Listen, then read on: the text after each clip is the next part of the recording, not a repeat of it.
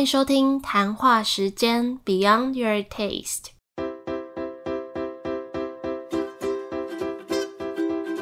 我是佩佩，将会在这有温度的谈话时间里，挖掘美味餐点以外的每一份小巧思与温暖故事。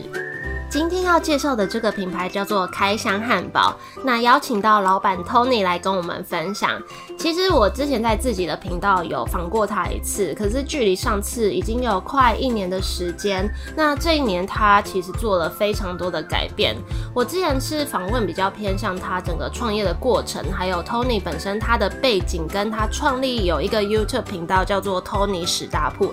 但今天这集呢，我会更着重在他的开箱汉堡这个。品牌它的汉堡跟餐车上面，那我们会聊到它的口味介绍，还有它的呃产品特色是什么。那它在设计菜单时有什么想法，以及手打牛肉跟一般牛肉排的差别，和它餐车设计上有什么小巧思，我们就欢迎 Tony。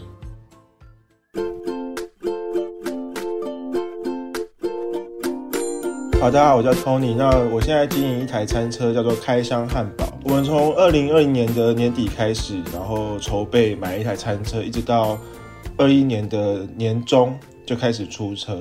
那目前主要营运的地方是在双北，那有。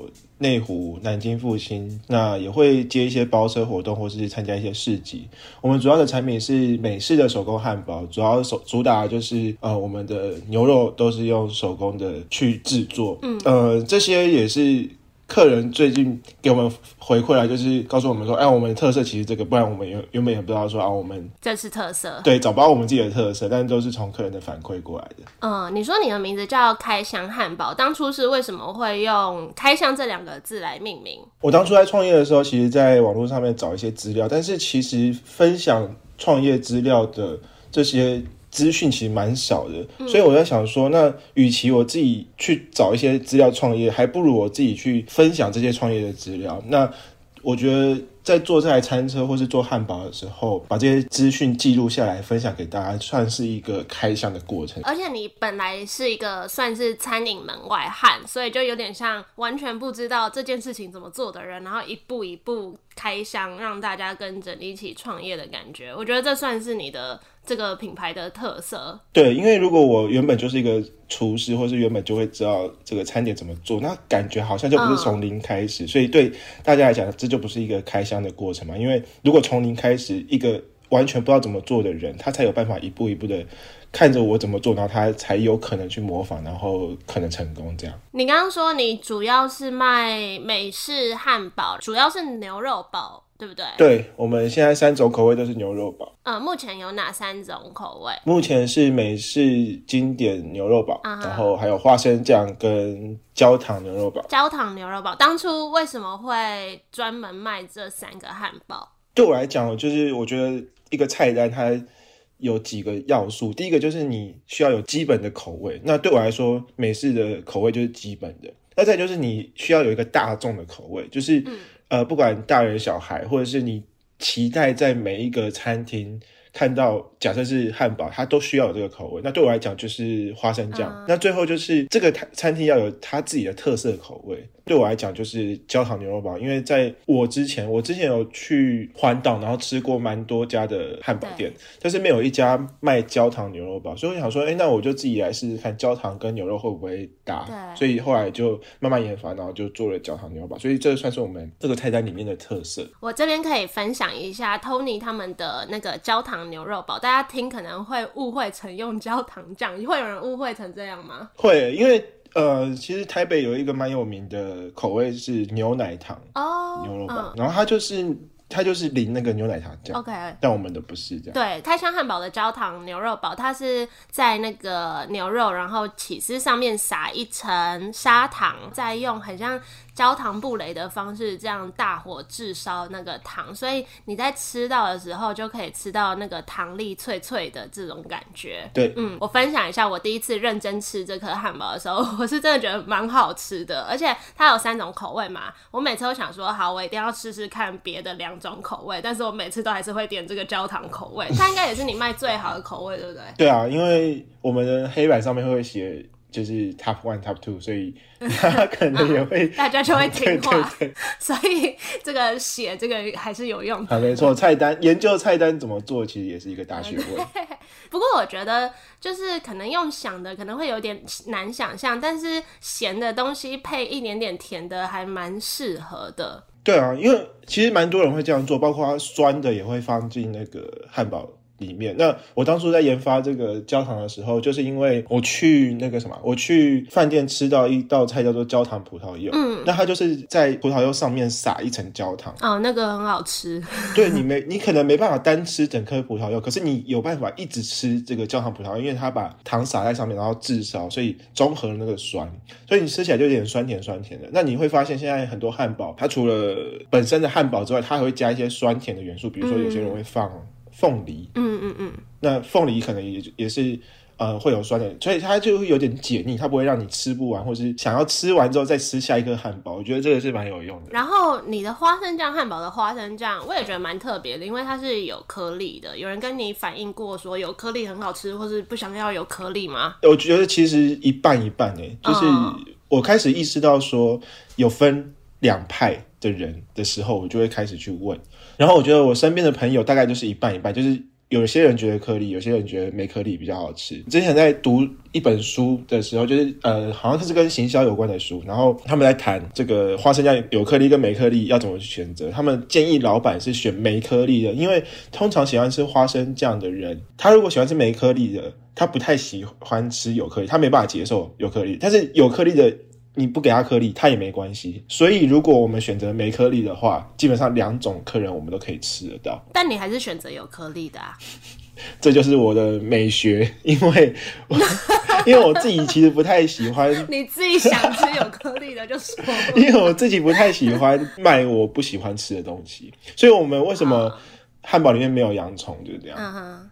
对，所以我也是希望有颗粒的可能比较好吃吧。我目前还在说服自己啦，不过之后看看。的老板，你除了这三种口味，因为都是牛肉，应该也蛮多人会问说有没有其他肉或者是素食吧？你有打算要做这些口味吗？其实，在这台车刚开始的时候，我目我我其实也只是想要卖牛肉，因为嗯，我那时候参考了一台餐车叫做附近汉堡，附近汉堡大概有四到五种口味，但全部都是牛肉堡。那他们现在经营的也很。很好，他们就是专吃牛肉的这个客人，他们没有做其他的口味，没有为了不吃牛肉的客人做了鸡肉或者猪肉等等的。但他们也做了大概五六年了，所以累积的客人可能有办法让他们很顺利的营运下去。但是我们才刚开始嘛，即便我们可能做了快一年，但是我们客人还是需要稳定的一直来。那这些客人可能不是只能。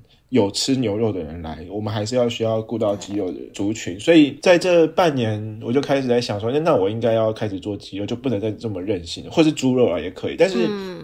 我们遇到的最大的问题就是鸡肉的熟成的时间太长了。我们用的是呃几乎是整只的鸡腿肉，那这个熟成的时间大概是牛肉的大概两到三倍，这样蛮其实蛮久的。对对对，其实我们不是不愿意做给客人，但是如果我们在内湖啊这样子就是上班族的区域的话，其实它会占掉我煎台的一个区域。那如果很多人在点的话，等于说我所有的时间都要拿去煎鸡肉，就没有。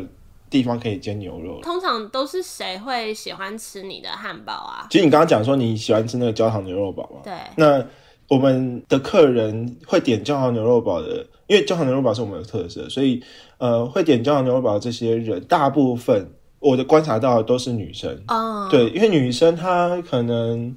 比较喜欢吃那种甜甜咸咸东西，或是听到我们的那个这个工读生介绍我们的焦糖牛堡，他会说啊，有点像是你刚刚讲的烤布雷，他就会想到说，哎，他他以前吃甜点的这种这种感觉，可能要怎么样呈现在汉堡上？所以女生会比较想要吃我们的汉堡，我们的 T A 可能是 focus 在大概三十岁左右的女性这样。那你刚刚有提到焦糖汉堡算是你的特色，跟你跟其他人比较不一样的地方吗？是。你觉得除此之外，你整个品牌还有哪个地方跟其他人比较不一样吗？就跟我们品牌叫做开箱汉堡嘛，所以我刚刚讲说要把这个整个做餐车或者做汉堡。从零到有的这些资讯啊，过程全部都记录下来。嗯，对我来说，记录的方式有蛮多种，比如说文字啊、照片啊，甚至现在用 IG 把一些东西全部拍下来，大家看，我觉得都是一种方法。但我选择的方法是直接用 YouTube 影片分享给大家。嗯，我们从刚开始创业的时候，我们还没有决定要做餐车，一直到买了一台餐车，那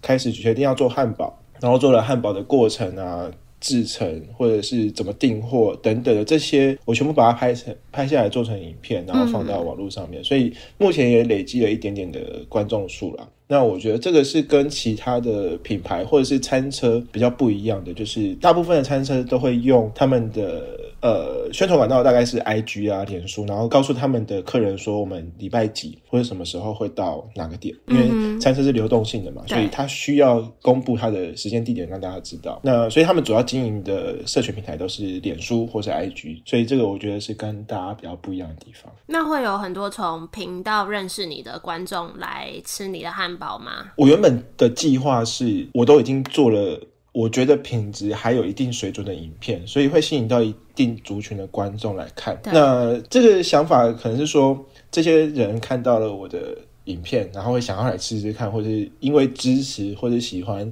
这个影片，然后就来吃。在我的预估里面，它可能会占我的客人量的大概三到四成。但是我后来实际出车，然后实际开始营运之后，我发现根本没有那么多，大概一成就已经很多了。真的？对，就是因为地点、地理位置关系吗？没错，因为。呃，你会在网络上看到我的影片，可能是会喜欢这个人没错，但是你不一定住在双北。嗯，就算你住在双北，你也不一定会在我出车的时间刚好出现在那个地方。像我们礼拜四的时候会在内湖，那礼拜四是中午，所以呃，对上班族来讲，他只要不在内湖，他就没办法来吃。对，其实他就算有看影片有订阅，但他因为这个时间地理的关系没有办法来。那这也是我当初没有想到的。嗯，所以可能未来可以出个 maybe 线上的东西，对啊，造福一下观众们。没错，就是有在想说要怎么样把这些东西放到线上去，然后让可能地理位置比较远的地方的这些人要怎么。买到我们的东西，所以你这个频道叫做托尼史达普，是，但是你的餐车汉堡叫开箱汉堡。老实说，其实我一开始有一点搞混，为什么要分两个名字？你当初的想法是什么？因为我之前呃念的是经济学，然后我一直希望可以把以前学到的东西、老师教的东西应用在我现在创业的过程上面。那其中在经济学里面有提到一个理论，叫做市场区隔理论。它讲的是价格，就是如果你要卖两个不一样或是同质性很像的东西，那你需要把价格分开，让大家去适应那个价格，不会把 A 的东西卖到 B 的东西啊，把 A 的东西卖到 B 的市场去。嗯，好，所以对我来说，行销。也有点像是这样子，因为 I G 有点像是行销的工具或是平台嘛。嗯那我现在有两个品牌，一个叫 Tony 史达普，他是专门做影片的，让呃那些观众可以透过这个 I G Tony 史达普的 I G 去看说我们最近出了哪些影片。另外一个叫做开箱汉堡，它会公布我们每一个礼拜会去哪一个地方出车，所以看到这个 I G 的人，他可能是喜欢吃汉堡的。或是想要呃看看说，哎，台北是有哪些汉堡，哪些餐车？那这两个族群是不一样的。他可能喜欢吃汉堡，但他不一定看我们的影片。嗯，那有些人看我们的影片，但他不一定在台北，或是不一定可以有机会来吃我们的汉堡。那当我们这两个如果混在一起，让大家都去看我们的内容，比如说我今天用同一个 IG 告诉大家说啊，我今天哪边出车，可是这些人根本就。有有一部分人根本就没办法来吃，所以对他来讲，我觉得这个是杂讯。他会觉得说，哎，我可能他已经有一大堆动态要看了，他不想看这些汉堡出车的东西，或者是他只是单纯想吃这个汉堡，但是他不需要看我们每周更新的影片的那些资讯或是通知。所以当时我就想说，好，那我把它分成两个，那让喜欢汉堡的追这一个。让喜欢看影片的追另外一个，对他们来讲会比较方便一点。OK，你刚刚提到你的汉堡都是手打牛肉嘛？嗯，呃，然后你的汉堡其实一颗对消费者来说可能也没有到很便宜，一颗要一三九。你觉得手打牛肉跟一般牛肉有什么差别？跟你觉得为什么一颗汉堡可以卖到这个价位？我之前有一个客人，她是一个老奶奶，大概六七十岁。然后他就问我说：“为什么你的汉堡卖这么贵？你的汉堡卖一百二十九、一百三十九，这个价钱我可以去麦当劳吃一整个套餐了。”因为我的我因为我这个价位是只有一颗汉堡嘛，我没有搭其他的东西，对，那他就有这个疑问，这样我就说啊，因为我们的肉是自己手打的啊，然后这个需要花很多工啊，什么？如果你吃过美式汉堡，应该就不太会有这个问题，因为你马上就可以意识到说，这个汉堡跟麦当劳汉堡有什么不一样。比如说，麦当劳的汉堡是没有肉汁的，但是我们的汉堡是有肉汁。你吃完一整个汉堡，你可能会整个袋子都是肉汁，或是会可能甚至有可能滴到你的身上去。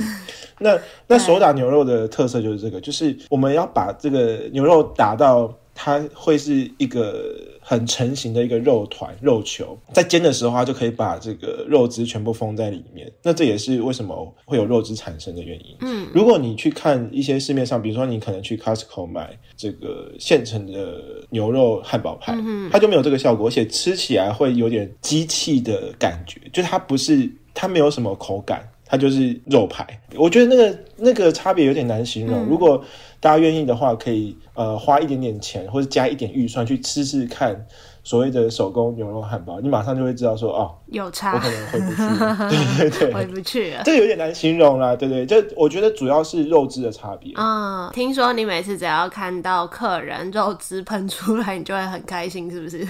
没错，而且我都不太会提醒他，我说小心肉汁，因为。这会让他在心中产生一个印象，就是说啊，虽然这个弄到裤子上很麻烦啊，但是会让他知道说，哦，这个东西是真的真材实料。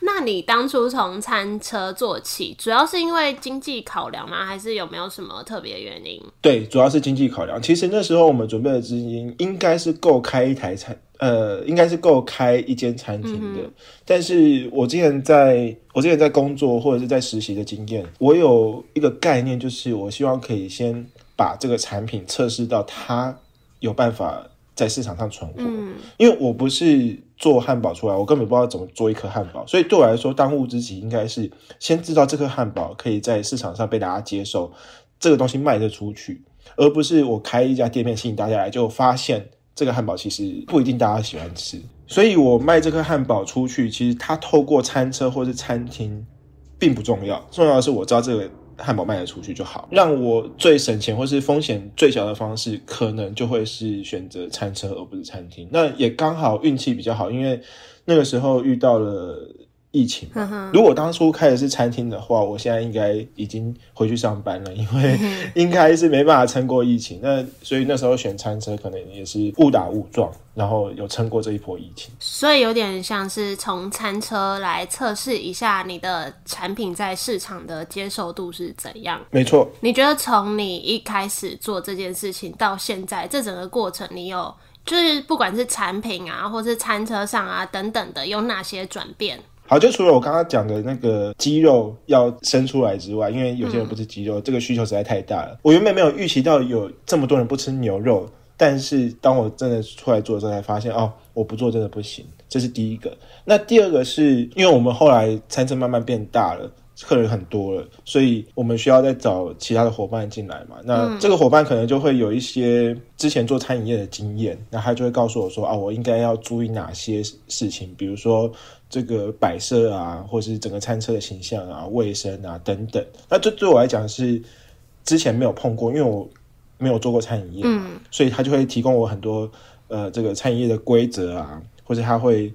鞭策我说，应该每个礼拜、每个月要做什么事情，让整个餐车做得更顺利啊，让客人看起来看这台餐车不会觉得说啊，你可能是随便做做，让他看起来有那个餐车的样子。所以这可能是这段时间的转变了。所以听起来你是又爱又恨那位伙伴。呃，可以这么说吧。哦那就是你刚刚讲到在外观等等的，你觉得比如说就以餐车设计上好了，有哪些调整吗？我们这边的餐。车呃，如果大家有兴趣的话，可以到 IG 或者是 YouTube 上面看。就是它是一个很简单，然后木质装潢的一台餐车。你远远看的话，你其实看不出来它是卖什么的。嗯，那我一开始做的转变就是，我先挂了一台这个 LED 的灯，然后它是一个汉堡造型的。嗯嗯，所以它一打开，你就马上知道说，哦，它原来是汉卖汉堡的，不然你不会知道说它是卖什么。有可能你从外面看会觉得它可能是卖一些。中式的东西，因为是木质装潢嘛。嗯，好，那第二个就是，呃，我们这个跟伙伴合作之后，因为他是行销专业，然后他也懂一些设计，所以他就开始设计一些餐车的东西在这个我们的车上。然后比如说我们有一个创业的过程，然后他就把它画下来，然后把它贴在上，然后告诉大家说我们一九年做了什么，二零年做了什么，二一年现在我们准备做什么。嗯，所以当客人来买东西的时候，他可能要等汉堡，那他就会在车尾看一下，说：“哎，我们这个创业的过程是怎样？”当然，也有一些比较粗糙的地方是。我们要摆这个设备在上面，在餐车上。对客人来讲，他可能觉得说：“哎，你怎么东西，比如说电瓶啊，什么都放在车上，都让客人看到，其实是有点害羞啦。嗯，所以我们就做了一个布，那把这些东西都遮起来，让它看起来就是比较有设计感，那也不会让大家觉得说：“哦，我们这些杂物啊，都呈现在客人的面前，会觉得有点奇怪。”那最后就是我们计划在车上再放一台荧幕。那这个荧幕是会播我们的影片，就把线上跟线下做一个结合，让客人来买汉堡的时候也知道说我们有拍影片，那把它导流到线上去去看我们的影片，这样。嗯，我觉得这个想法蛮好的，除了让你参测的客人可以知道原来你还有在做那些事情以外。也让久等的客人有个事情可以做。对，这其实好像蛮重要的，因为我发现像一些夜市啊，他们都会摆他们，比如说上什么时尚玩家的这种节目，客人在等的时候就会知道说，哦，原来他要上节目，那他是怎么做这个这个食物的，然后它特色是什么，大家怎么介绍这个食物，然后看着看着时间就过，所以他就不会觉得等待时间太久。对对对对，然后我也有发现说，你们的那个包装袋上。跟以前也长得不一样。对我们包装袋除了印上我们自己的 logo 之外，我们也有把我们自己的成本放上去，就包含说一个汉堡皮，好那个面包它多少钱，肉是多少钱，菜多少钱这样。那你其实可以大略的算出来我们整个成本是多少。我觉得这也是跟我们的品牌精神有结合，就是开箱嘛。除了你看影片之外，你。吃到这个汉堡的当下，你也马上知道说，哦，这个汉堡怎么来的？那你花了多少成本在这个汉堡上面？你觉得客人有给你类似的回馈吗？觉得这个很酷之类的？其实我不太有机会遇到客人给我这方面的回馈，因为通常我们没有内用的地方嘛，所以他吃完之后他也没办法给我回馈，这样。所以主要大部分都是其他的餐车老板给我的回馈，因为主要是他们如果有做汉堡啊，他们看到这个袋子，第一个他们会想到说，哎。我的汉堡跟他的汉堡成本差多少？嗯嗯，对对对，他们会去比较。其实真的在算这个成本的客人不多，相信会来吃这颗汉堡的人，他们对这个价格的敏感度可能就已经比较低。因为就像你刚刚讲的，我们的汉堡其实一颗一百三、一百四，算是有贵一点点。那真的会来买的，他们可能就已经不是很在意这个价钱。对，所以如果是这样的话，他就不太会去计较说啊，那你为什么卖那么贵啊？那我去算你的成本多少？其实不太会。对，所以大部分会有反应的都是有在做餐饮业的老板。了解。那你目前有没有什么未来计划，或是打算怎么发展？未来计划的话，我目前就是还是希望可以维持这个餐车的稳定嘛，因为呃疫情的关系，所以蛮多的计划都被打乱了。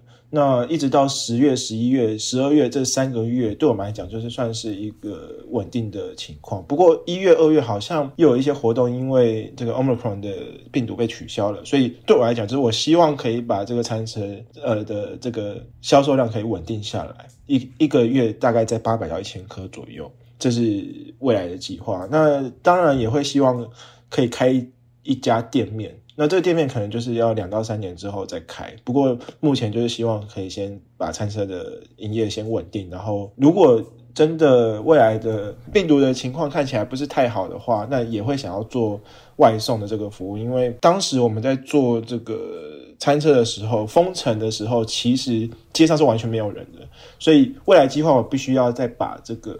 再次封城的可能性考虑进去，所以目前也有在申请一些外送平台。那最后有没有什么想对支持 Tony 史达普的粉丝，或是开箱汉堡的客人说的话？其实每次在出车的时候啊，都会有一些客人来，然后这些客人是有可能看影片来的。就像我讲的，可能他没有我预期的这么多，但是每次出车都还是会有客人是看影片来的。那对我来讲，他不止在线上看我们的每一部影片，他也到线下来，然后支持我们。我觉得这些客人我真的很感谢啊，因为我毕竟没有剪影片的专业，那也没有做餐饮的经验，所以对我来说，他们愿意支持影片或者是汉堡，对我来讲是一个很大的鼓励。嗯，那也谢谢每一个有来看影片啊，或者来吃汉堡的这些客人。希望我未来的产品，不管是影片或者汉堡，都不会让你们失望。好的，谢谢 Tony，祝福你跟伙伴一切顺利。啊，我也很希望可以跟他一切顺利，又爱又恨。好哦，谢谢，拜拜。谢谢，拜拜。